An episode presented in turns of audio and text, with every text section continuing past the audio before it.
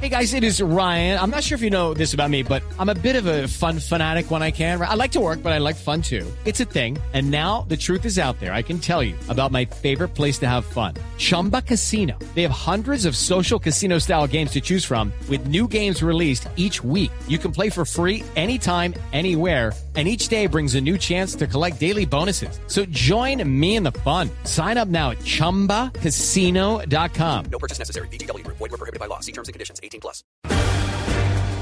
Colombia es el país de los indignados por un día. Esa es la columna que hace tan solo algunas horas publicó el periódico El Espectador, en cabeza de su editor judicial Juan David Laverde.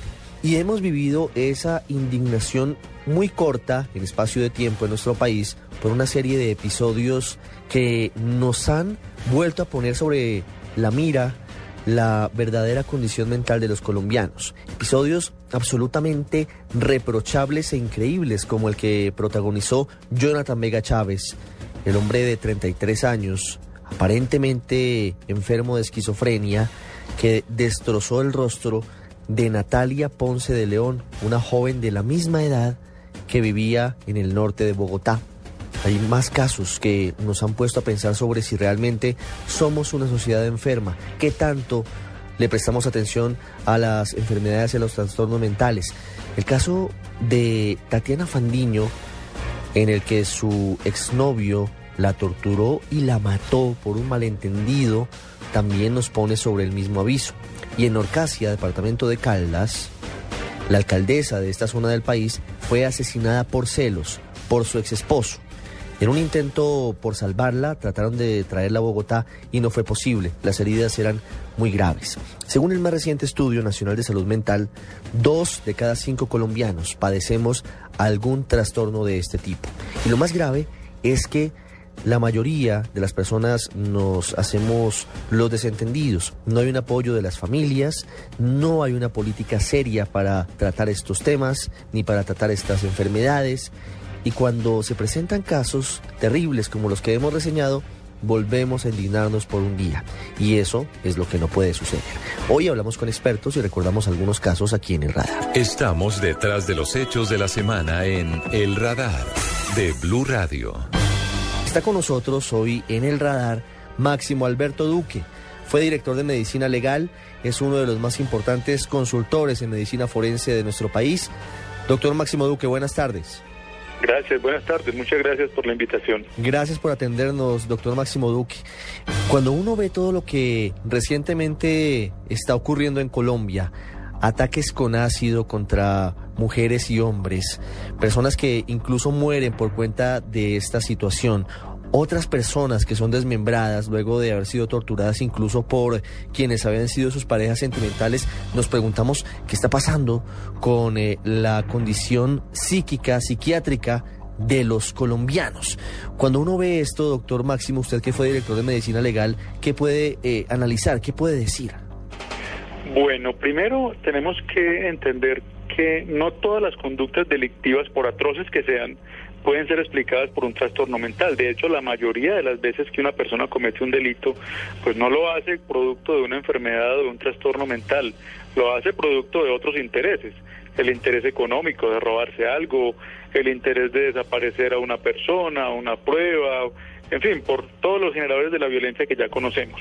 La enfermedad mental obviamente puede ser determinante de actividades que pueden estar al margen de la ley y son casos, digámoslo, excepcionales. ¿Cuáles son las condiciones para que una persona sea considerada inimputable? Es decir, que tiene una condición, una enfermedad mental que no solamente lo llevó a cometer un delito, sino que además eh, no le permite ser consciente de ello y no le permite pagar por esa actitud delictiva. No existe una tabla o un catálogo de ese tipo de enfermedades. Cada caso es diferente y cada delito es diferente. Voy a poner un ejemplo muy sencillo. Una persona eh, sufre de una esquizofrenia.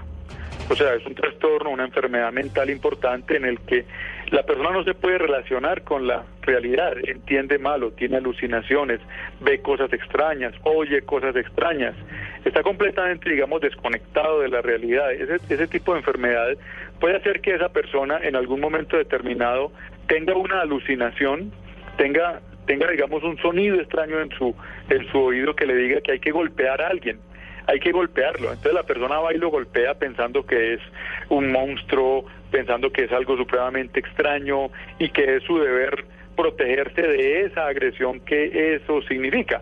Va, a golpear a alguien o desafortunadamente le quita la vida y entonces eh, luego nos damos cuenta de que esa persona no, no sabía lo que estaba haciendo o una persona que tiene un, digamos, un retraso mental, para hablar en términos muy prácticos, tiene un retraso mental, alguien eh, le dice, mire, lléveme esta bolsa con este polvo blanco de aquí para allá, la persona no entiende que eso es cocaína, que eso es un narcótico y que el tráfico, el porte, etcétera, pues es ilegal, entonces va y lo hace.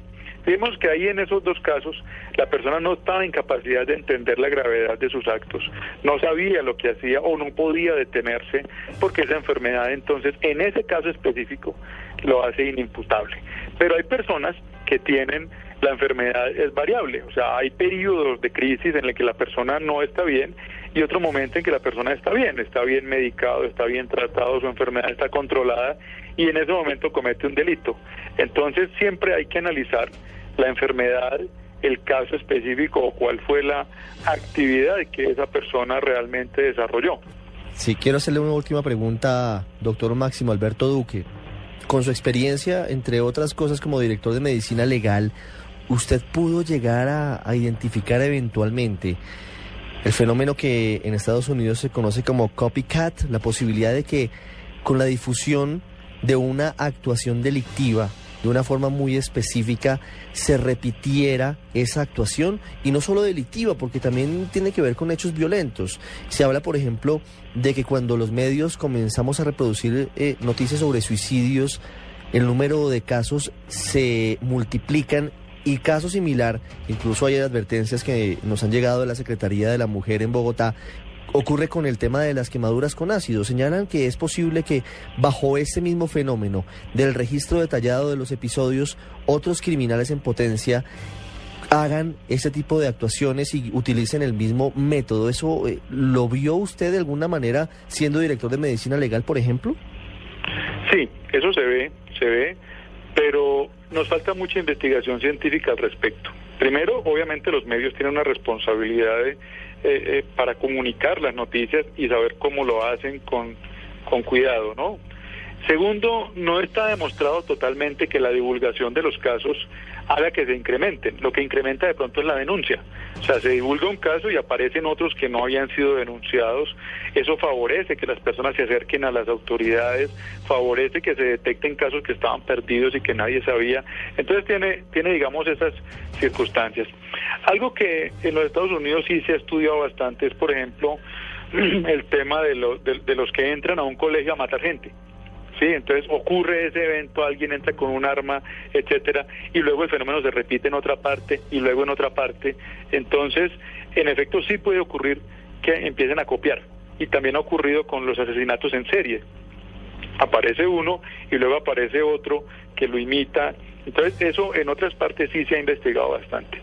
Yo creo que en Colombia no podemos llegar a tomar todavía ese tipo de conclusiones, porque lo que podemos estar viendo es que se ha sensibilizado la comunidad, algo que es muy importante, se presentan más denuncias, eso es muy positivo porque las autoridades así pueden proceder y ayudar.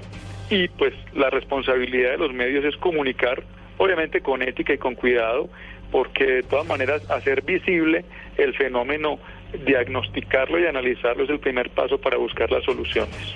Doctor Máximo Alberto Duque, muchas gracias por habernos acompañado en el radar. Muchas gracias, muy amable. A ustedes muchas gracias.